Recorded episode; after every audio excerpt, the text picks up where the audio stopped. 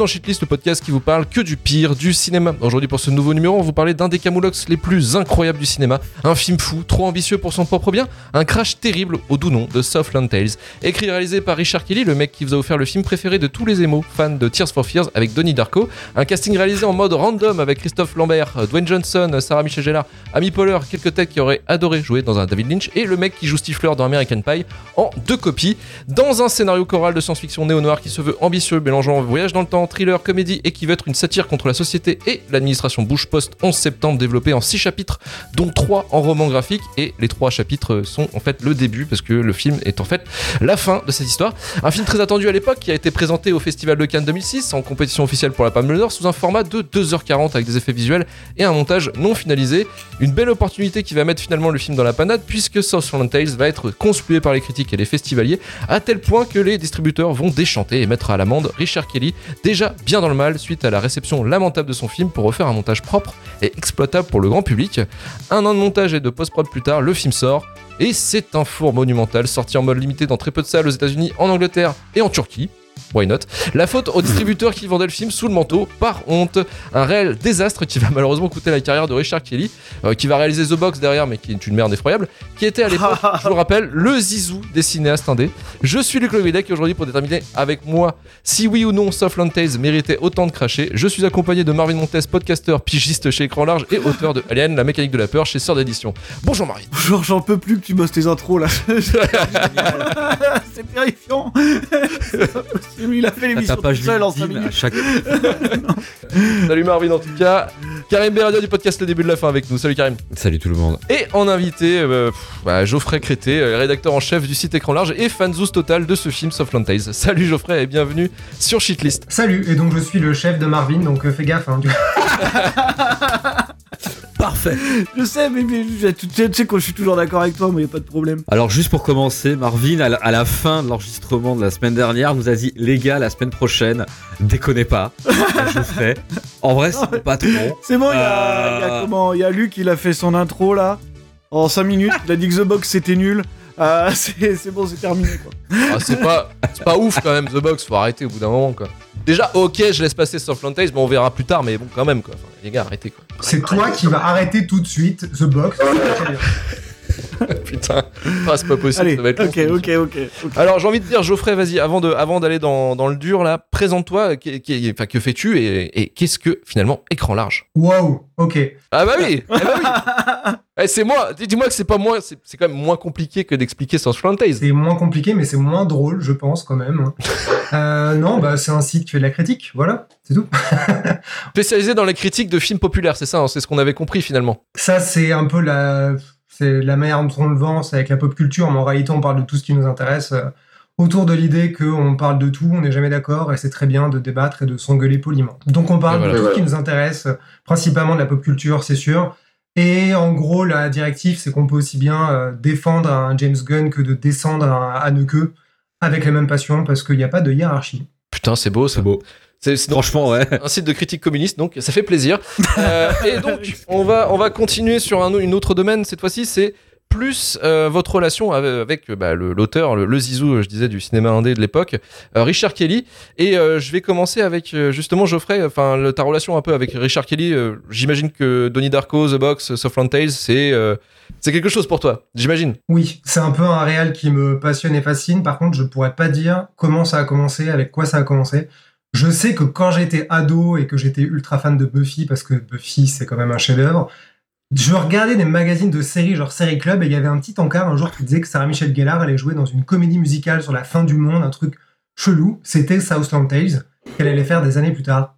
Et euh, je pense qu'après, j'ai vu euh, Donnie Darko qui m'a passionné, et puis j'ai vu Southland Tales des tas de fois, j'ai vu The Box, et j'adore tous ces films, qui sont tous un peu euh, bancals d'une manière ou d'une autre, mais disons que je trouve qu'il est il fait des trucs complètement extrêmes. Il y a toujours, c'est toujours boursouflé, c'est toujours ultra ambitieux, c'est toujours un peu immature, mais c'est toujours assez passionnant. Et en plus, sa carrière de, de jeune gamin prodige qui a complètement explosé en plein vol et qui, maintenant, depuis des années, comment vit-il? De quoi vit-il?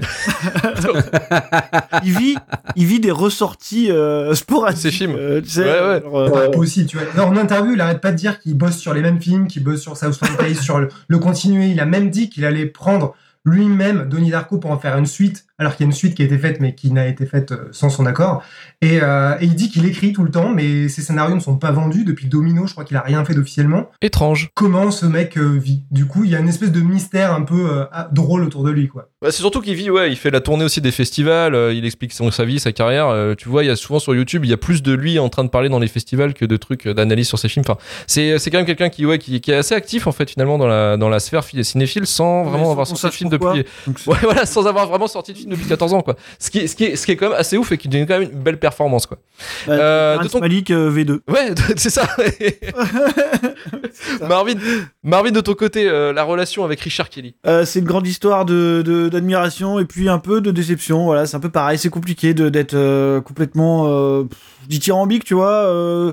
Euh, moi, je je pense que par rapport à mon âge, euh, j'étais en plein dans le boom Donnie Darko, quoi, par exemple. Tu vois je, vais revenir, je vais revenir après quand on parlera de de comment on a découvert Southland Tales, par exemple. Mais enfin, je veux dire, Donnie Darko. euh, je me rappelle qu'on avait un, tu sais, un groupe de potes de proto proto cinéphilie, tu sais, et, euh, et c'était euh, c'était un truc incroyable quoi. C'était genre oui, comme tu disais, c'était le cador de la, enfin le futur cador, on pensait, euh, du cinéma indépendant. Bon, bah, voilà, je veux dire, c'est c'est compliqué. Mais jusqu'à The Box, jusqu'à The Box, tu vois, j'ai continué à y croire. Même The Box, je je le dé- je le démolis pas totalement. Là, je dis pas ça parce que Geoffrey est là. Je le pense sincèrement. Mais mais euh, non, son non, taf. euh, Vous voyez, vous voyez comment, comment ça peut changer quelqu'un, le taf Et- la hiérarchie. Vous voyez comment ça peut modifier une personne? Non. Mais voilà. Donc euh, jusque jusque bah, je sais pas. Je sais pas. Du coup, je sais pas quoi penser de ce mec. Je pense que personne ne sait de toute façon. Donc euh, mais en tout cas, Donnie Darko, Southland Tales, voilà. Karim, de ton côté, euh, Richard Kelly. Euh, relation euh, semi-naissante parce que euh, moi je m'étais arrêté à, à, à Donnie Darko, un, qui est un film que j'avais beaucoup aimé euh, parce que pareil un peu comme Marvin avec mon âge, euh, bah, quand c'est sorti c'était l'espèce de, de film très prometteur, c'était le film Étincelle, hein, le film où t'as t'as vraiment un ressenti et t'as vraiment une espèce de flamme qui se crée quelque part, même imparfaite, mais vu que c'est sur un jet de surprise, tu le prends en fait et t'as envie de te chauffer. Bon, j'ai pas été manifestement assez chaud sur les années suivantes parce que j'ai pas suivi. Hein, j'ai découvert ça, Play pour euh, pour le podcast et j'ai pas vu The Box. Mais en vrai, après avoir euh, après avoir vu Southern Tale pardon, euh, ça crée quand même une envie de comprendre. Donc, et quand tu commences à t'intéresser justement au fait que sa carrière, ouais, et même sur le personnage en soi, je sais pas, moi les étoiles, euh, les étoiles, euh, l'espèce de rise and fall extrême du monde du cinéma, ça, ça a un côté fascinant chez moi. T'es sur des espèces de d'étincelles que tu vu que tu peux pas la maintenir, tu vas juste la dessiner, la raconter après. Et je sais pas. Donc euh, vu que j'ai plein de questions sur le film dont on va parler ce soir, euh, ouais, Richard Kelly, ça commence à m'intriguer un peu. Donc je sais pas quel est l'état de ma relation avec lui, mais euh, ça peut être, euh, ça peut être peut-être potentiellement intéressant, j'ai l'impression. Même si ça sera relativement court pour le coup. Peut-être, peut-être, oui, trois films, ça va, ça va, c'est pas trop compliqué. et voir Domino, son scénario qui a été vendu. Quoi. Eh, euh, Ça moi va je m'engage pas sur des En trucs plus- trop vénères, hein, ça va. J'aime bien Domino, tu vois. Donc, euh, donc euh, voilà. Eh ben, euh, écoutez, on va pouvoir commencer sur Softland Tales et, et je vais mettre directement la bande-annonce.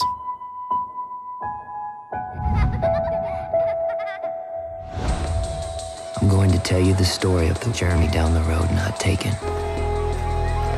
This is the way the world ends. This is the way the world ends.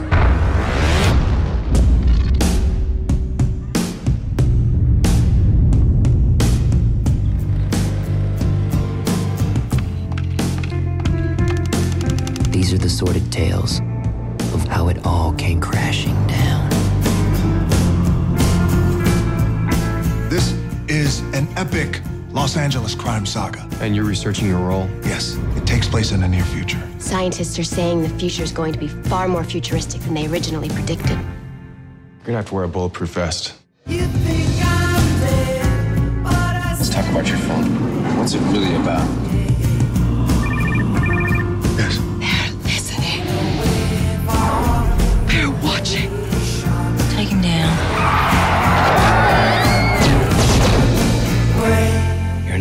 Here. Don't look so scared, Mr. Centauros. The future is just like you imagine. Ah! Someone must be hiding it. It's like the nervous breakdown of the century. Nothing that a killer, a porn star, and a tattoo parlor can't handle.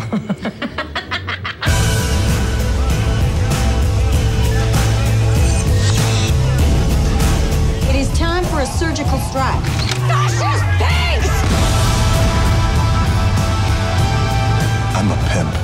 I'm a pimp, and commit suicide.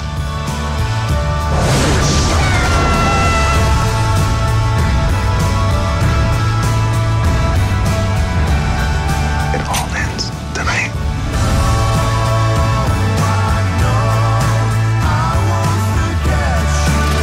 It had to be this way. You know,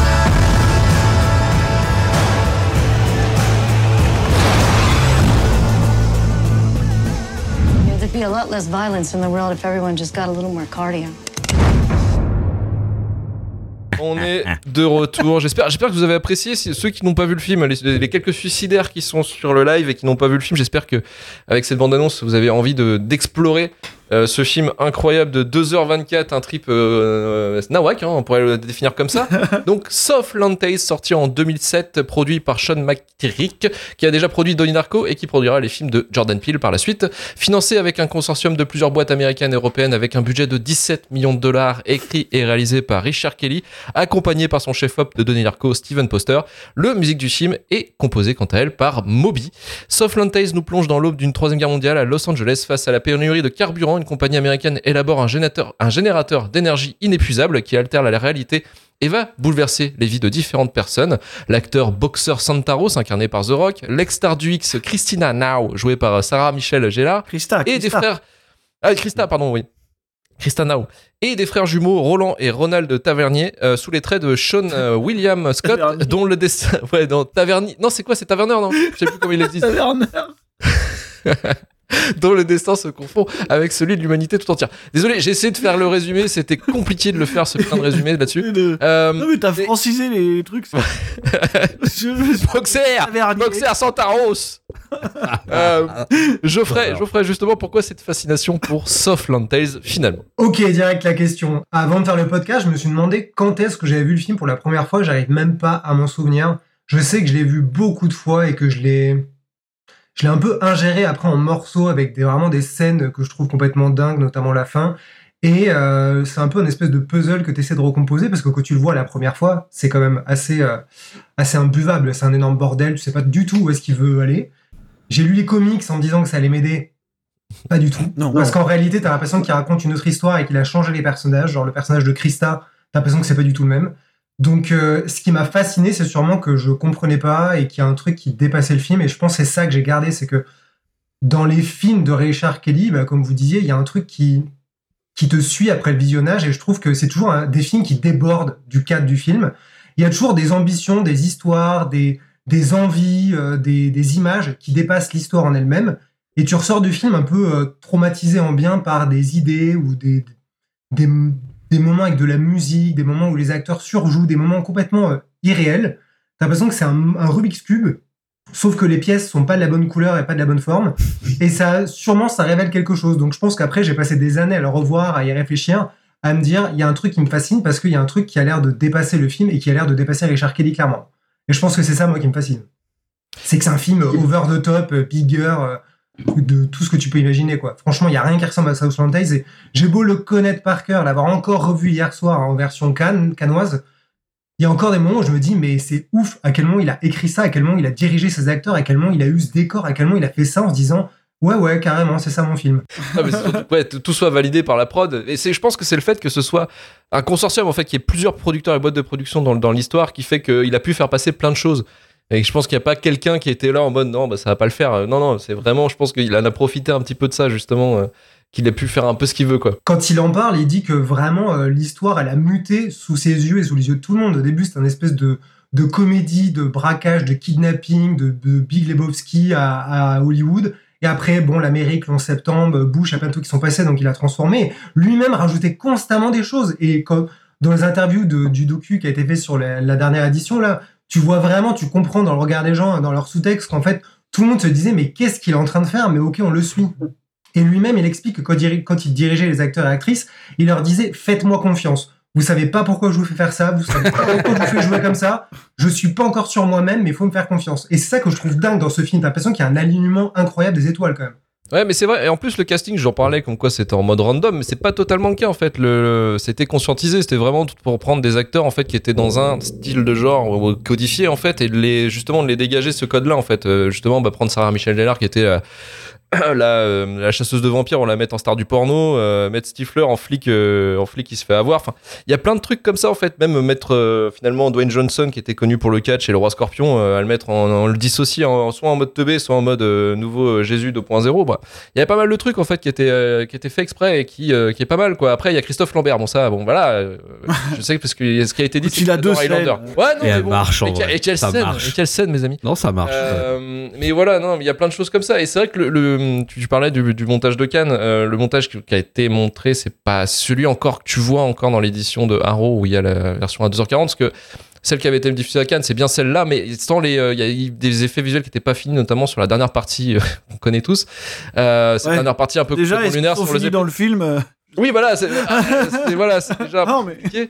Mais, euh, mais par contre, très, très belle scène. hein. La, la dernière, la dernière partie, là, c'est incroyable. hein. Même si c'est un peu. euh, tu sens que c'est fait quand même à la va-vite, c'est quand même, c'est quand même sacrément, euh, sacrément stylé. Mais euh, voilà, il- et, et c'est en fait, c'est un film qui s'est fait. C'est Southland Tales, c'est un des pires films du Festival de Cannes, euh, encore aujourd'hui, en fait. C'est celui qui, a, qui s'est En tapé de des pires. Ouais, en termes de réception, mais celui qui s'est tapé les pires notations, entre guillemets, de, de ceux qui avaient vu les- la séance, en fait. Et, euh, et c'est ce qu'ils expliquaient, c'est que bah en fait finalement, ok, c'était un c'était un coup de chance entre guillemets d'être sélectionné au Festival de Cannes pour euh, com- faire la compétition, mais ça n'a pas aidé vraiment le film quoi. Sarah, Sarah Michel Gellar dira, aussi que finalement ça n'a pas été ça a pas été bien pour le film parce moi, que ça, me oui tue ça, de, ça me tue de savoir qu'il était en compète pour la Palme d'Or. Ouais, ouais, mais alors, eh, en face, en Ouais. face, en face, en face de quoi? En face de Ken Loach avec Le Vent se lève et des trucs comme ça. Et c'est Le Vent se lève, Ken Loach qui a eu la palme d'ailleurs. Mais et ce qui est normal, hein, c'est un très bon film, hein, le, Le Vent se lève, mais, euh, bah, très, très Cannes en fait, hein, dans, dans l'idée. Hum, Mais, euh, mais ouais, ouais, c'est ça qui est assez ouf, c'est que te dire, oui, effectivement, il était, il était dans le, dans, dans le roster pour, euh, pour avoir la palme, quoi. Ce qui est assez ouf.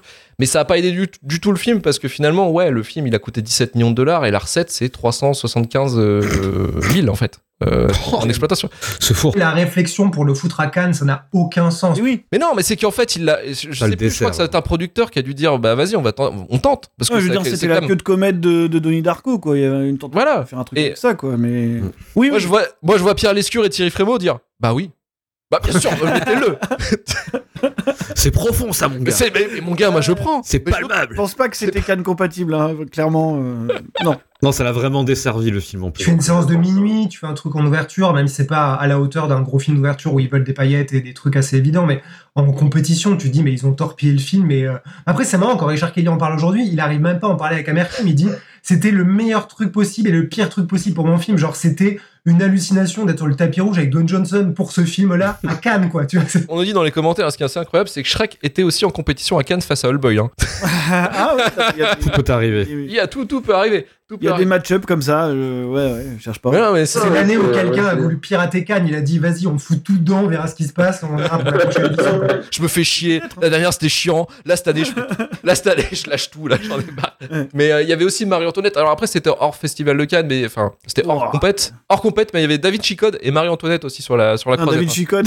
Ouais, incroyable David Chicode. hein. Incroyable. Ah, incroyable. Ah ouais, ouais. Ah, non, il y avait tout. Il y avait tout. Il y avait tout. C'était Ouais, incroyable. grosse année, Mais là- énorme année. hein. Putain. Gigantesque Bref. année. Je suis content. On peut dire ça. Ouais. Euh, Karim, de ton côté, euh, Southland Tales, donc c'est le premier contact. Premier Ouais. contact, euh, fan de Donnie Darko et euh, Southland Tales, finalement, tu t'attendais peut-être euh, à à peu près la même chose, quoi. Je, alors, je savais pas trop à quoi m'attendre et c'est très mutant. Ça va peut-être mon avis va peut-être changer pendant mon discours. Donc euh, vous étonnez pas du, du truc. Parce que merci Geoffrey. En vrai, parce que c'était la première personne que j'entends parler euh, pas, pas positivement, mais vraiment avec un, un amour profond du film. Et en fait. Pourquoi je- j'ai vraiment bu ce que t'as dit et c'est pas pour lécher les culs parce que c'est pas le but mais en fait Tu cherches du taf, Ce Karim. fi- c'est ça ça va, ça va, ça, ça va. Ça- on reste tranquille. Voilà. Euh, non, mais en vrai, euh, ce film m'a mis dans une position où déjà, il m'a fait naître cette question en moi. Donc, euh, j'ai compris. Pour moi, j'ai trouvé une compréhension dans ce que voulait m'apporter le film, pas ce qu'il voulait dire, ce qu'il voulait m'apporter, tu vois. Et mais j'ai quand même pas compris tout euh, le mécanisme de message, tu vois. Il y a des interactions avec le film que j'ai pas compris.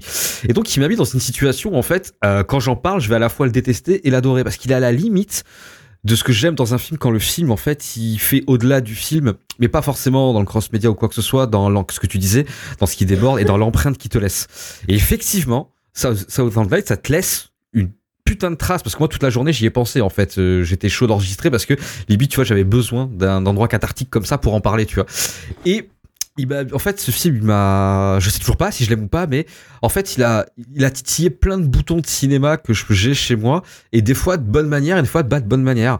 La première bonne manière, et je pense que je vais me mettre un pied sur un truc que tout le monde a dit, désolé, c'est l'évidence, mais ce film, il se veut avoir un côté lynchien, malgré lui ou volontaire, je sais toujours pas. Et d'un côté. Voilà. Et, d'un côté, tu vois, en fait, c'est ça, c'est que ce film, t'as des moments où t'as l'impression que le film a réussi à chaque fois à choper la fibre de ce qu'il voulait faire, un peu comme, voilà, comme Lynch, tu vois, c'est du genre, il va réussir à t'attraper émotionnellement, il va titiller ton intellect, des choses comme ça. Et d'un coup, il passe un peu en version un peu wish.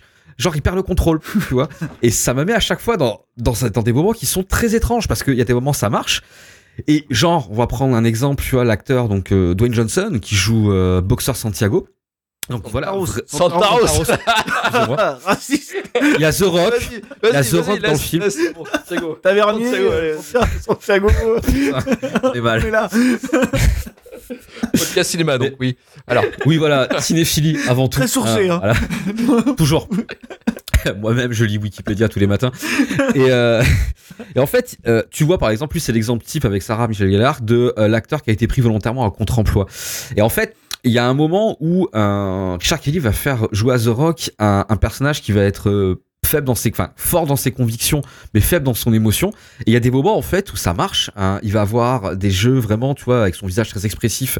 Ça, tu vas comprendre, tu vas être éperdu. Et puis, d'un coup, il va y avoir un appui sur son tic des mains, machin et tout, qui te pète le truc. Et donc, en fait, le film, euh, j'essaierai pas de vous le raconter parce que niquez-vous, hein, voilà, euh, je veux dire, j'ai pas le temps et c'est beaucoup trop complexe, mais ce film qui, pour moi, en fait, se veut vraiment une espèce de, on va dire, de d'essai philosophique de Richard Kelly, mais cinématographique, avec tout ce qu'il a comme influ, va dire comme influence un peu négative sur le monde, qu'a dit Orwell, ainsi de suite, qui te livre vraiment une dystopie et je pense un espèce de ressenti de crainte qui, en fait, est pas tout le temps maîtrisé. Et donc, ça en fait un objet qui, enfin, je trouve pas tout le temps maîtrisé parce que t'as un moment où tu sors. Et je parlerai pas de l'aspect technique du film parce que je vais être très très tolérant sur euh, le contexte, euh, l'âge, le budget, tu vois. Mais il te met dans une position très étrange, voilà, où en fait c'est je sais pas, t'as cette espèce de mécanisme de branlette intellectuelle, mais qui va être coupé par, par exemple, euh, on va parler de la scène de la publicité avec les voitures. Je vais l'introduire ça rapidement, je vous laisserai faire le reste, mais il y a une scène qui est factuellement intéressante où un projet de pub, en fait, par rapport à l'énergie illimitée, machin et tout, c'est présenté un nouveau 4x4. Et il y a un 4x4 apparemment mâle qui, qui, qui va en 3D rencontrer un autre 4x4, euh, un autre 4x4 femelle et ils vont avoir des rapports mécanophiles. Euh, mais beaucoup trop poussé, vraiment trop poussé dans le, enfin c'est pas dans l'imagination, voilà, je veux dire, c'est imaginer la, la, voilà, la continuité phallique d'un pot d'échappement et sa réciprocité, voilà, Euh, et c'est, je peux pas faire plus poli. Et quand tu vois ça, bon, t'as ce côté un peu genre what, mais c'est suffisamment impactant parce que t'as une vanne qui vient derrière en mode qui dit clairement que cette pub est la destination du marché européen. Donc je pense que c'est une vanne, je pense qu'il y a un truc là-dessus et c'est cool, mais en fait il y a ce côté-là en mode ça aurait pu être super, parfait. Et je sais pas pourquoi, il y, a, euh, il y a un truc qui est déconnant, c'est un peu cheap, c'est mal rythmé, c'était une vanne, mais c'était trop... su- Je sais pas, j'ai du mal.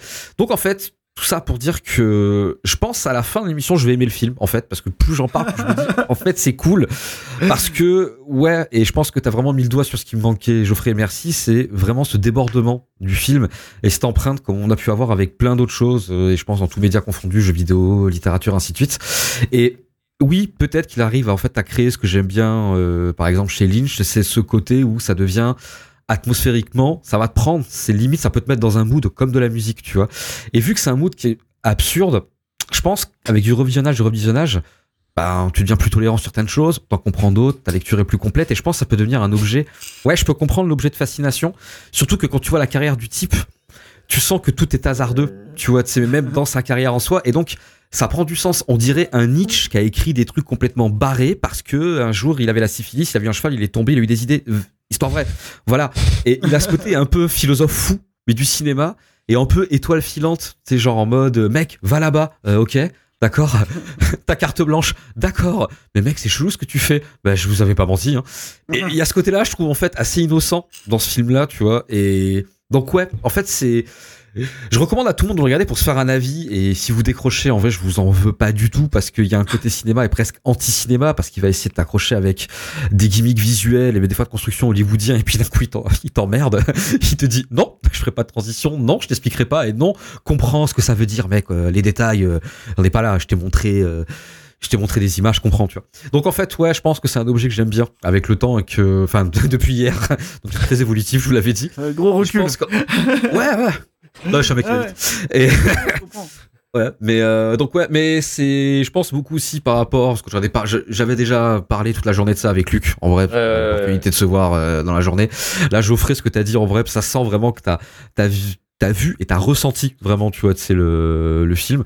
Donc ouais, donc ouais, je dirais euh, shitlist. euh, non, en fait, non, pas shitlist, Ah. mais content parce que ça m'a permis de me mettre dedans, en fait. Donc merci. Donc chef-d'œuvre en devenir, quoi, pour Karim. euh, tellement le- Non, non, non, non, non, non, pas chez d'œuvre. euh, non, quand même pas. Dans le sens que. Fascination en construction, c'est ça. Voilà, c'est Voilà, ça. c'est ça. Voilà. Oh, fascination. C'est ça, c'est ça. c'est- Merci Geoffrey, merci. Est-ce que, est-ce que la fascination est construite chez toi, Marvin, par rapport au film? Ah bah oui, oui, de toute façon, je l'ai déjà dit, euh, c'est un film qui me fascine énormément aussi, parce que euh, parce que c'est un film que j'ai énormément vu. Hein. Je crois que ça doit être la 5 ou 6 fois que je... Enfin, énormément. En tout cas, c'est beaucoup. Cinq fois. Je crois Waouh. Que- Cinq ou six fois, tu vois. Non mais, 5 ou 6 fois ce truc-là quand même, tu vois. Ça fait plus de 11 heures dans ta vie, c'est pas rien, tu vois. Donc euh, ça fait ça fait beaucoup, tu vois. Et euh, non non ouais, ouais comme je disais, moi pour, pour pour rappeler le contexte de la découverte, j'étais en pleine hype Richard Kelly absolue euh, parce que parce qu'on avait un pote surtout avec qui on était tellement fan de Donnie Darko, tu vois, avec un peu de recul maintenant je je comprends pas complètement pourquoi, tu vois. Mais euh, voilà, on était T'étais jeune, Marvin, t'étais jeune, c'est ça. On était jeunes, on était innocents, et du coup, on a pris euh, Sauce Lantel en pleine tronche parce que bon, c'est vrai qu'on faisait pas trop attention à la réception qu'il avait eue, et du coup, il était sorti directement en vidéo. Et j'ai un flash de mon pote qui arrive dans la pièce et qui me dit Putain, j'ai vu Sauce Lantel, c'était trop bien, mais j'ai absolument rien compris. et ouais, en fait, non, non, mais tu vois, bon, en plus, on était jeunes, hein, euh, voilà. Mais, euh, mais en fait, comme vous disiez, ce qui est incroyable, et c'est que je l'ai revu du coup hier, hein, on l'a revu hier, et ouais, c'est fascinant en fait. Et c'est super dur d'expliquer pourquoi, mais c'est vraiment un film qui reste, tu vois, qui te reste dans l'esprit en permanence. Tu vas y repenser, tu vas repenser à des séquences, tu vas essayer d'aller voir ce que ça peut te raconter, et finalement, des fois, tu dis ouais, non, en fait, faut peut-être que je lâche un peu la bride et que j'essaye pas de tout comprendre. C'est assez compliqué de trouver euh, trouver une tonalité à tout ça. Et mais en tout cas, je sais que ça me fascine toujours autant. C'est juste que j'arrive pas toujours à mettre le doigt sur euh, pourquoi. Et, bah j'ai essayé parce qu'en fait l'aspect technique du film c'est pareil, euh, j'arrive pas à, y faire attention. Euh, il y a tellement d'autres choses là-dedans, dans la rythmique, dans le montage, dans le casting. Euh, on va revenir un peu en détail après, mais euh, mais qui te, en fait, il y a une espèce de bizarrerie ambiante. Très, voilà, c'est vraiment très étrange. Et en fait, quand tu vois le film, euh, tu vois, tu, te poses des questions en permanence. Et il y a vraiment plusieurs éléments qui t'amènent à, rester dedans. Tu vois, déjà, sa rythmique. Sa rythmique est absolument improbable. Alors, on sait pas pourquoi. euh, Est-ce que c'est dû à ce montage, remontage, même si apparemment la can cut finalement est pas si différente. Euh, en tout cas, il y a une espèce de rythmique un peu hypnotique, tu vois. Avec des nappes de Moby, d'ailleurs, qui, sont toujours là, à fond par-dessus. En fait, c'est un film qui me fait un peu penser. Je sais pas, vous avez peut-être sauté dessus, mais il y a une vibe Blade Runner là-dedans. Tu vois? Oui. dans les, dans, Ouais, ouais. dans les, dans La machine les à fumer, on reconnaît. Ouais, non. Il y a une scène où machine à fumer, t'as total. c'est vrai, c'est pour ça. Il y a carrément des plans euh, isolés du Oui, reste, hein, oui, d'ailleurs, oui. sur une Mm. machine à fumer. Donc, euh, tu vois, voilà, c'est, c'est, non, mais voilà, ça me fait un peu penser à Blade Runner, tu sais. Bon, alors, évidemment que oui, il y a des influences, euh, type Kedic, tout ça, des choses qui se Ah oui, oui. retrouvent là-dedans, mais il y a le fait de te balancer. En fait, c'est comme si tu prenais un casting avec assez peu de sens, et que tu créais des personnages que tu lançais en roue libre dans un univers dont on t'explique pas vraiment les règles, tu vois. et, et en fait, ça- non, mais tu vois, et, et, et c'est un pour ça que c'est euh, super dur à contextualiser en fait, parce que là depuis le début du podcast, on explique le film, on, ex- on essaie d'expliquer le sens, mais c'est extrêmement dur de mettre des scènes ou des trucs qui pourraient expliquer un peu le film pour ceux qui ne l'ont pas vu Non, ou pour fait, ceux qui veulent vois, reprendre le truc. Le truc, c'est que le, le film arrive en te disant. Euh, D'ailleurs, toute la, la com a été faite autour de ça en disant euh, Je crois que la tagline c'était un truc comme assister à la fin du monde. ou Du un truc monde, comme ouais, ça. ça. Le film commence en disant C'est ainsi que finit notre monde. Et ce qui est incroyable, c'est qu'en fait, le film te. Il te tisse pas, mais en tout cas, il te fait le récit d'une catastrophe. Il est dans une catastrophe, tu vois. On n'est pas avant, on n'est pas après, on est pendant. Et il te filme tout, tout ce que tu pourrais attendre d'un film catastrophe quasiment en hors champ, en fait. C'est-à-dire que tu vois absolument rien de ce qui se passe, euh, à part, à part l'effet que ça fait sur les gens. Déjà, le, le plot de base, je le trouve incroyable. Quoi. Le fait que tu une espèce de machine euh, qui utilise les marées, qui ralentissent de zéro, je sais plus quoi, pour cent euh, le- les mouvements de la planète, qui fait que ça crée une espèce de, de folie douce et une faille dans le continuum espace-temps. Bref, pourquoi pas Comme dans Donnie Darko hein, finalement, tu sais, c'est le oui, bah, le- même- fin du monde pour un personnage quoi. il, il aime ce genre de truc et, et- et c'est incroyable en fait que tout se déroule hors champ. C'est-à-dire qu'au final, tu vas filmer que les conséquences que ça peut avoir sur les gens. Parce que le- l'espèce de grosse révolte néo-marxiste, euh, tu y assistes même pas. C'est-à-dire que voilà, tout est, tout est vaguement, euh, vaguement évoqué. euh, tu as quelques petits plans sur euh, ce qui se passe dehors, mais en fait, c'est pas ça qui nous intéresse, quoi. C'est vraiment euh, l'espèce de, d'hallucination collective qui se déroule à ce moment-là, quoi. Et je trouve que c'est hyper audacieux et ça, et, et- et vraiment le truc qui me, qui me, qui, qui donne cet aspect fascinant. Je pense que c'est vraiment le casting, en fait, qui est quand même assez improbable. Dans la manière dont on utilise les acteurs. C'est-à-dire que si tu fais le bilan, euh, c'est pareil, quoi. C'est comme les personnages. C'est-à-dire que tu vas balancer des acteurs en roue libre dans un endroit où il- personne sait, sait, sait où ils se terminent, tu vois. C'est-à-dire que tu as Dwayne Johnson qui est euh, un catcheur à ce moment-là, en tout cas encore plus identifié comme un catcheur qui s'essaye un peu au cinéma. On, on se dit que le prime de Sarah Michel Gellar, il est peut-être déjà terminé, tu vois. Voilà, sans, sans vouloir faire offense à personne. T'as Sean Scott Williams qui est euh, grossièrement Stifler. Et, euh, et, et Justin Timberlake, peut-être que tu te disais déjà que sa carrière au ciné, euh, c'est pas là-dessus qu'il allait falloir miser, tu vois. Et j'évoque même pas le sujet Christophe Lambert. Non, mais, mais, mais je veux dire, t'as tout On devrait. là On devrait. de casting où t'as l'impression que personne est dans le même film en plus. Enfin vraiment, tu vois, il y, a- il y a un truc bizarre avec euh, avec Dwayne Johnson qui, comme tu disais Karim, est toujours sur une espèce de frontière entre. Je sais pas s'il est touchant ou si par moments il est grotesque. Et en fait tout le film est comme ça quoi. Il est vraiment sur une espèce de ligne. Il bascule jamais vraiment d'un côté. Donc euh, donc voilà, c'est complètement fascinant. C'est une roue filmée qui me passionne toujours. Voilà que j'ai arrêté d'essayer de comprendre très vite, hein, parce qu'en plus il faut se rappeler que au moment où le film est sorti, on avait plein d'espèces de sites internet plus ou moins amateurs, tu sais, qui avaient récupéré le truc en, en essayant de- d'élaborer des théories euh, plus ou moins galvaudées sur euh, qu'est-ce que raconte le film, est-ce qu'on a de vraies corrélations avec euh, l'apocalypse au sens biblique, tu vois. Et, et- et ce genre de truc, tu vois, il y avait des débats un peu enflammés parce qu'en fait, c'est marrant ce film quand tu le regardes avec un peu de recul aujourd'hui, tu dis qu'il a quasiment tous les ingrédients. Sais, du film culte à retardement, quoi. Bah, vraiment. Genre, C'est ce truc, ce truc hyper mal aimé qui a tout de suite soudé une espèce de communauté autour, quoi. Donc, donc voilà, c'est un espèce de. Moi, je terminerai juste en disant que oui, s'il y a en tout cas quelque chose qu'on peut pas enlever ce film, c'est qu'il a absolument pas d'équivalent, quoi. Je, j'ai Non, rien vu d'autre. J'ai rien vu d'autre qui puisse s'en rapprocher. Et d'autant Ce plus ce que c'est fait- réalisé par un type de 31 ans, parce que c'est tout, en plus. Euh, voilà, moi j'étais où à 31 ans? Ben, Pas là. tu vois, donc, euh, non, non, je, je suis. Je suis encore bluffé par ce truc-là, quoi. Ouais, ça reste un objet unique, hein, c'est clair. Et puis c'est vrai que c'est un film euh, qui mélange plusieurs esthétiques et puis des, des, des- en fait, des, effectivement, il y a des, euh, des séquences qui sont qui n'ont rien à voir avec l'une et l'autre. Ça peut être un thriller. À un moment donné, il y a un lip dub de Justin Timberlake sur The Killers. Mais Ah, c'est extraordinaire. Qu'est-ce Extraordinaire. Qu'est-ce que j'ai bordel. pu, qu'est-ce que j'ai pu regarder cette scène Mais c'est d'ailleurs tout ce qui fait avec la musique en général. De toute façon, je veux dire, ces nappes de clavier de Moby qui sont là pendant pendant toute l'exposition là, je, je trouve ça incroyable aussi. Et non, c'est oui, ce, ce truc de Justin Timberlake en, en roue libre sur The Killers, c'est Ah, voilà, rien que pour ça, sa présence est justifiée, tu vois. Donc euh, donc voilà, voilà, c'est bien. Et c'est la plus belle scène de, de camion à glace qui vole sous une musique de Moby avec des feux d'artifice en arrière en fond.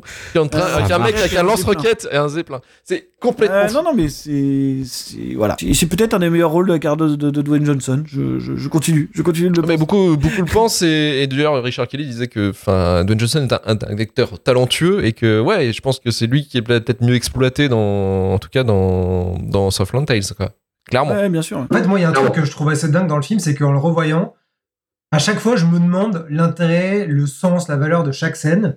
Et à chaque fois que je le revois, je me dis, il faut prendre de la hauteur. Et j'ai l'impression que le film raconte un truc qui dépasse absolument tous les éléments scénaristiques, tous les personnages. J'ai l'impression qu'il y a une espèce de, de, de, de mix sur euh, qu'est-ce que c'est la pop culture, qu'est-ce que c'est l'état du monde à ce moment-là. Alors, pop culture, ça veut tout rien dire, mais dans cette manière de mettre sur le même plan la politique des élections qui pourraient renverser le pays, une dictature, les États-Unis qui sont post euh, explosion nucléaire au Texas, euh, mettre sur le même plan avec euh, des, une actrice porno, avec un complot, avec euh, du voyage dans le temps, avec une société euh, allemande euh, qui essaie de passer un deal avec des Japonais, avec il y a, tout un tas de bordel. Et quand je vois le film, je me dis en fait c'est vraiment l'histoire d'un monde qui sature, qui est saturé de signaux à tel point que ça n'a plus aucun sens et que la mort et que la vie et que les gens qui baissent, les gens qui s'aiment, l'avenir du pays, tout ça en fait est tellement mis sur le même plan que tout le reste qu'en fait plus rien n'a de sens. Et du coup tout le monde devient une espèce de, guignol de pantin pour quelqu'un. Et il y a même plusieurs niveaux de réalité parce que tout le monde joue plus ou moins un rôle. T'as euh, Krista qui à un moment se dit tiens je vais renverser les élections je prends la cassette vas-y je vais changer l'avenir du pays t'as quelqu'un qui se fait passer pour gorge profonde 2 c'est tellement drôle, ça. Ça, c'est tellement drôle. C'est trop drôle. Tu vois Krista qui est suivie par son émission de télé-réalité alors qu'il y a des gens qui sont tués dans la rue. Mais les gens ne réagissent plus aux gens qui sont tués dans la rue. C'est normal. Et euh, t'as Nana Mayfrost, là, celle qui est l'espèce de Big Brother euh, qui gère devant les télés. Elle voit le monde entier en direct depuis son espèce de salon à bouffer, là, habillée comme une espèce de bourgeoise, devant une télé-réalité qui est la vie, dans laquelle il y a une télé-réalité avec celle de Krista. Et t'as t'as euh, les deux frères qu'on fait passer pour en fait des frères, en fait c'est des doubles dans la, dans la réalité. Tout le monde est manipulé par quelqu'un et ça devient un espèce de sketch constant qui est complètement ridicule. Et j'ai l'impression que c'est Mm. totalement assumé. Il y a vraiment des moments où en l'espace d'une seconde, Mm. tu passes d'un moment sérieux à un moment ridicule. Et je pense notamment à cette scène où après ce moment épique où tu as tout le monde qui est réuni dans l'espèce de manoir politique, là où tu as Mandy Moore en fait, qui dit Ah, mais mon mari, tu sais, je suis enceinte. Et l'autre, il dit Mais en fait, t'es enceinte du mec à côté de toi. Elle lui dit Oui, mais toi, tu manipules les élections, t'es un traître. C'est genre les amours. C'est amour, gloire et beauté, quoi. C'est ridicule. Et quand elle part, c'est Michel Gellar, elle se retourne et elle dit à Jericho Kane, I love you, un truc comme ça. Et t'as la musique, t'as Muse, t'as les spots, t'as la pluie et tout. Donc c'est un moment un peu euh, hyper sérieux, genre un peu romantisme. Et après, tu la vois courir avec ses talons. Ouais, manque de viandé, ouais. C'est tellement drôle comme dans les détails. Il te montre que tout le monde est tout le temps en train de jouer un rôle et qu'il n'y a juste plus d'identité, il n'y a plus rien, tout est un sketch total. Et j'ai un peu, un peu l'impression que c'est ça, le, le film, c'est une histoire de...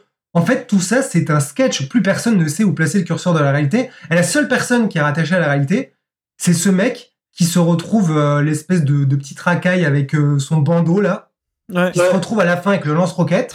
Et c'est lui qui détruit tout parce qu'en fait, lui, il est ramené à la réalité, il a envoyé la guerre au front, Mm. hors des États-Unis, parce qu'à l'intérieur des États-Unis, tout est complètement ridicule. Plus personne ne sait ce qu'il faut faire, et la seule réalité, c'est la guerre à l'extérieur. Et du coup, au moment où lui, il est drafté, tu vois qu'il est au bord du suicide, hein, vraiment. Et finalement, c'est lui qui fait tout péter et tue absolument tous les personnages qui ont l'air contents de mourir. Il y en a deux qui s'embrassent devant. Ah oui, c'est un camion à glace qui est en train de voler. Ils s'embrassent. Et l'autre, ils font une chorégraphie que euh, le beau-père dit, mais euh, est-ce que c'est une orgie? Et les, les deux meufs qui sont des rivales font une chorégraphie. Tu dis, en fait, c'est comme si tout le monde prenait part à cette espèce d'énorme cirque complètement absurde. Et plus personne n'a l'air d'avoir conscience qu'ils sont genre au 25e degré de réalité. C'est genre tout le monde accepte de jouer n'importe quoi. Et en fait, j'ai l'impression que c'est le récit de cette absurdité totale. C'est pour ça que c'est un sketch infini. Et j'ai même l'impression que ce film aurait été hyper intéressant s'il avait été fait post-Trump, à l'ère d'Instagram, de Twitter. J'ai l'impression que ça aurait été les degrés supplémentaires, mais que c'est déjà ce qui préfigure en fait. C'est déjà cette espèce de bordel un peu joyeux, genre la dépression joyeuse où tout le monde essaie de trouver un truc à faire pour meubler le temps, en s'habillant euh, comme une pute, en étant musclé n'importe comment. Euh, L'autre qui dit euh, je veux sucer ta bite sur la plage. Et est-ce que tu es? C'est genre, tu sais, c'est un espèce de Incroyable cette scène, incroyable. c'est un puissant fond d'absurdité. C'est Alice au Pays des Merveilles, mais niveau euh, pop culture euh, turbo débile, mais avec une espèce de poésie, comme vous disiez, un peu l'innocence, la candeur de. Mhm. Mais en fait, ces gens, c'est des grands gamins, ils savent pas ce qu'ils font, et regardez ce joyeux cirque. De toute façon, c'est le bordel, on sait que c'est la fin du monde. Ce sentiment que euh, toute notre génération, depuis un petit paquet de temps, a toujours l'impression qu'il y a une apocalypse qui est au bout du couloir, mais euh, il n'y a pas eu de guerre, il n'y a pas eu de truc précis en même temps. Il y a le 11 septembre, du coup, c'est un espèce de climat un peu bizarre dans lequel il a écrit, le climat parano, tu sais pas trop ce Ouais. qui se passe. T'as l'impression que maintenant, euh, les guns de l'Amérique sont littéralement tournés vers l'Amérique. C'est genre euh, Justin Timberlake, il a son gun qui tire vers euh, Santa Monica et, euh, et euh, Venice Beach. Et c'est là qu'il shoot les gens. Tu sais, c'est vraiment genre le monde à l'envers. Et il fait le récit de cette énorme farce jusqu'à la fin où tout explose avec oui, mais les pimps don't commit suicide. Ça n'a aucun sens. Et les deux frères qui se disent I forgive you, I forgive you dans le camion qui s'envole vers Dieu, peut-être, on sait pas. C'est genre, ok, bon bah salut quoi. C'est Juste, juste, juste pour, juste pour rire, le, le- le film essaye parfois de te faire peur en te, en te, en, en te décrivant euh, l'apocalypse en devenir avec des choses qui sont complètement quotidiennes pour nous maintenant. C'est assez rigolo de voir l'évolution. Eh les gars, faites gaffe, il fait 50 degrés. Ça va, on maîtrise. Non, non, c'est assez drôle. Mais euh, ouais, ouais, non, mais comme t'as dit, c'est un sketch infini. C'est un sketch infini et c'est toujours fascinant. Donc, euh, donc euh, voilà. Donc ça marche. Et je trouve qu'il y a vraiment des moments de grâce, on en a tous parlé. Là, il y a des moments où moi je sais que quand le film revient, par exemple, quand euh, Sean William Scott et Dwayne Johnson ils vont dans cette maison où il y a l'espèce de, de fausse mise en scène complètement absurde, qui là encore est un niveau de fou. Dans le faux, où tout est fake et plus personne ne sait si c'est faux, et l'autre il fait péter les, le faux sang en retard. C'est vraiment le sketch qui n'arrête pas. Et ce moment où ils arrivent avec la musique de Moby, la fumée et tout, t'as un truc un peu magique. J'ai l'impression que dans le film, il y a plein de petites bulles, de petites parenthèses un peu folles. Alors la plus évidente, c'est celle de la fin, avec ce moment euh, où t'as Rebecca Del Rio qui vient en parler de Lynch, euh, qui est celle qui a Ouais. quand même fait le club Ouais. silencio dans Mulholland Drive. Donc il la reprend, elle, pour faire le l'emblème américaine d'une d'une manière super horrifique. On dirait que c'est genre un film d'horreur, quoi. Le truc devient la pure angoisse et tout le monde a l'air content. Et après, t'as ce numéro complètement alien avec des masques à gaz. C'est des moments de pure grâce où je me dis, ce mec, il, il a tellement de bras, tellement d'envie, tellement de trucs de tous les côtés, qu'évidemment, il y a plein de moments où il se foire, mais il y a plein de moments qui sont magiques et tu te dis, mais si ce mec a réussi à être canalisé avec un truc beaucoup plus carré, mais je pense qu'il ferait des trucs complètement merveilleux parce que même quand il fait des trucs foirés, il y a des moments qui sont complètement fous, je trouve. Est-ce qu'il se canalise pas quand même un peu sur The Box Tu vois? Parce que je le trouve quand même vachement plus hors trait, tu vois. Bah, The Box, ouais, il disait que Cameron Diaz n'arrêtait pas de lui dire euh, Rabaisse, tu, tu vas te calmer un peu, il faut que ton truc on le comprenne. Et pourtant, dans le film, tu sens que vers la fin, il dérive et revient sur ses obsessions et que ça devient un truc un peu what the fuck. Mais c'est vrai que c'est beaucoup plus carré et beaucoup plus cadré, quoi. Juste un truc, c'est que moi j'a- j'avais vraiment le l'image, enfin tu vois, les, les souvenirs depuis des années de cette espèce de puzzle que tu pouvais pas rassembler. Par contre, j'ai quand même trouvé le film sur certains aspects, en fait beaucoup plus explicatif que ce que j'avais dans mes dans mes souvenirs. Tu vois, il y a vraiment des moments quand même où, alors du coup, je me demandais, on se demandait quand on regardait le film si il y avait pas eu des modifications, tu sais, de la voix off ou quoi, parce qu'il y a vraiment un moment où la voix off t'appuie le fait que machin est dans le camp de machin et, depuis le début. Ouais, tu vois, ouais. tu vois. Et, et même ce moment où il y a Kevin Smith, d'ailleurs qui est grimé euh, n'importe comment euh, avec une barbe immense là et, et, et qui est en fait en train de te raconter que ouais alors oh non en fait euh, t'as été dans le désert parce que voilà il s'est passé ça tu vois. Et en fait il arrive à te raconter l'histoire de la manière la plus didactique possible et t'es sorti de la scène et c'est toujours aussi bordélique. C'est complètement dingue quoi. En fait, j'ai l'impression que il y a rien d'incompréhensible au degré purement euh, qu'est-ce qui se passe dans le film, mais quand tu réfléchis à pourquoi, pourquoi il Ouais, arrive tout ça. ça. tu te dis d'un point de vue de scénariste, pourquoi il a raconté ça, pourquoi ce personnage a fait en sorte qu'il soit manipulé, pourquoi elle dit ça, pourquoi elle sait ça, tu te dis mais en fait c'est là que tu as l'impression que le puzzle n'a pas de sens. Et même quand tu lis les comics, tu te dis mais c'est encore pire en fait, c'est vraiment ça n'aide absolument pas parce que tu as l'impression que c'est deux puzzles qui sont même pas les mêmes. Donc en fait, c'est ça la vraie question de pourquoi il y a plein de personnages qui font autant de choses, pourquoi il a rajouté des couches, de couches, de couches. Et c'est là que je me dis qu'il y a une espèce de sens qui peut-être lui a échappé et qui est peut-être purement analytique euh, a posteriori, qui a un espèce d'état des lieux de, en fait, euh, ce- c'est pour ça que je pense que le casting est hyper malin, comme on se disait, c'est que il a pris vraiment des figures de pop culture. T'as Mandy Moore au mieux, t'as vraiment une espèce d'absurdité. T'as Miranda Richardson qui est quand même une actrice prestige, qui a un tout petit rôle. T'as une espèce de bordel de tous les côtés. Il, il s'est dit, je rassemble un peu avec le Saturday Night Live dans, dans, dans la poche aussi. C'est vraiment qu'est-ce que ça peut être la culture américaine, qu'est-ce que c'est le divertissement? Les gens, ils aiment parler de cul. Tu sais, l'é- l'émission de Sarah Michelle Gellar, là, où elle dit, euh, euh, Christana ou en live, ou en live ou je sais pas quoi, là, elle dit, aujourd'hui, on va parler de trucs très sérieux, de guerre, de famine, de, euh, du sexe des adolescents, de machin, et, euh, sais, de, et, de- et de- elle dit n'importe quoi, en fait. Et, et t'as l'impression que c'est ça, une certaine idée de l'Amérique ou de la culture populaire ou qu'est-ce qui intéresse les gens, genre le Hanouna euh, de 2008 aux États-Unis, c'est genre, vas-y, on parle de tout ça, on mélange tout en fait parce que c'est ce que veulent les gens. Et du coup, qu'est-ce que ça produit comme société, comme histoire et comme personne? Bah, ça produit ça, ça. cette espèce de bande de bouffons et bouffonnes, mais qui sont attachants parce que t'as l'impression qu'ils ils se rendent pas compte de ce qui se passe et il y a plus aucune valeur. C'est ça que je trouve assez fascinant. J'ai l'impression qu'il raconte un truc malgré lui qui devient encore plus vertigineux avec le avec les années qui passent quoi. Eh ben, écoutez, merci, euh, merci Geoffrey. Euh, on va finir avec la question euh, ce film mérite-t-il la shitlist finalement? Et Marvin, est-ce que ce film mérite la Non. shitlist? Évidemment que non non Évidemment non. Karim? Ah bah non, pas du tout, encore moins qu'au début de l'émission. Euh, je vais sûrement aller m'intér- m'intéresser à The Box et revoir, euh, revoir celui-ci. Euh, parce que ouais, ouais, ouais, c'est une espèce de, de toile qui est censée être une peinture de, peintures négatives des États-Unis qui se transforme peut-être en un papillon un peu plus grand que prévu. Ouais, c'est quand même super intéressant. Je serais assez curieux de me refaire un avis encore dessus, mais cette fois-ci avec un, un prérequis de savoir où je le range un peu. Donc euh, pas shitlistable du tout. Pas shitlistable du tout. Et Geoffrey, de ton côté? Évidemment que non. Je pense que je l'ai vu euh, encore plus que Marvin et je sais qu'à chaque fois que je le revois, je me dis, bon, je le connais tellement, je l'ai trop poncé pour qu'il y ait la magie, mais j'ai l'impression que du coup, au fur et à mesure des euh, 10-15 visionnages, ça devient un pur objet de théorie, d'analyse. Je me dis, mais ce truc, dans 5, 10, 15 ans, ça va être incroyable, je pense. Il sera encore plus intéressant, encore plus fascinant. C'est possible, c'est possible et c'est ce qu'on lui souhaite. On va pouvoir clôturer l'émission.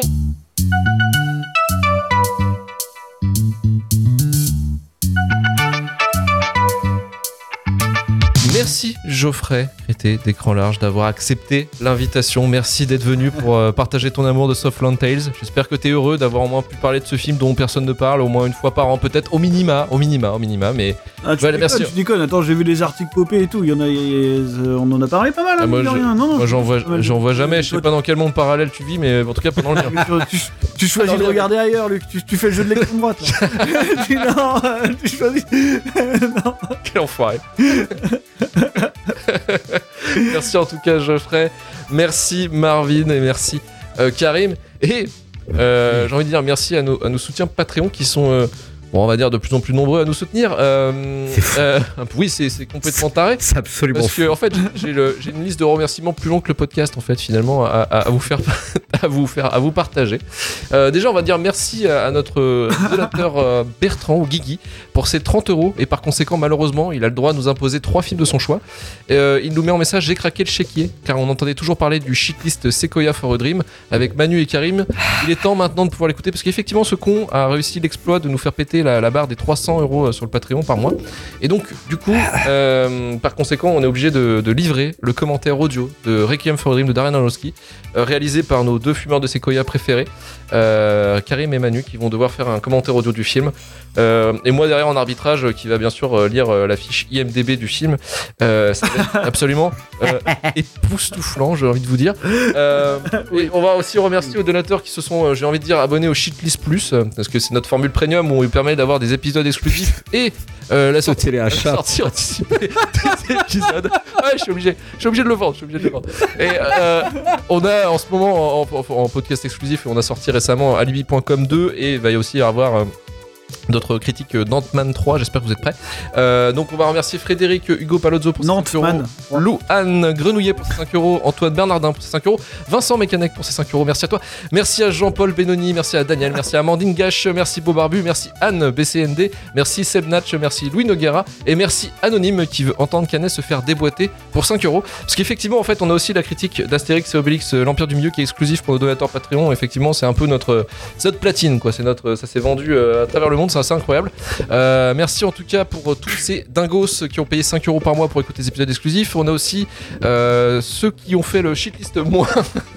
Je j'ai une formule de merde.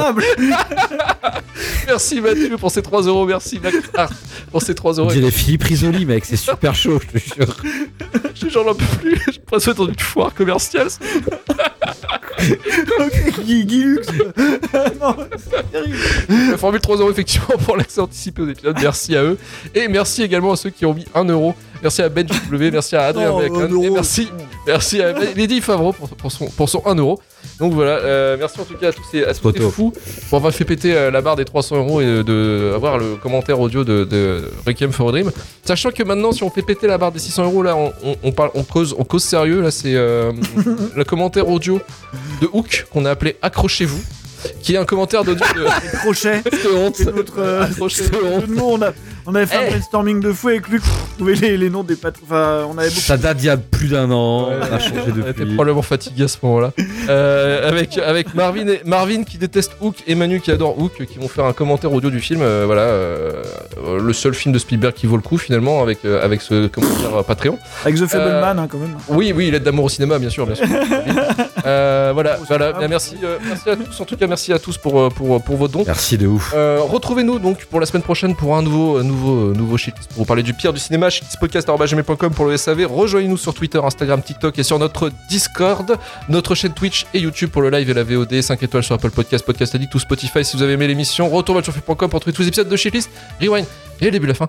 Et on se dit à la semaine prochaine. Allez, salut, ciao Ciao, bisous. Salut.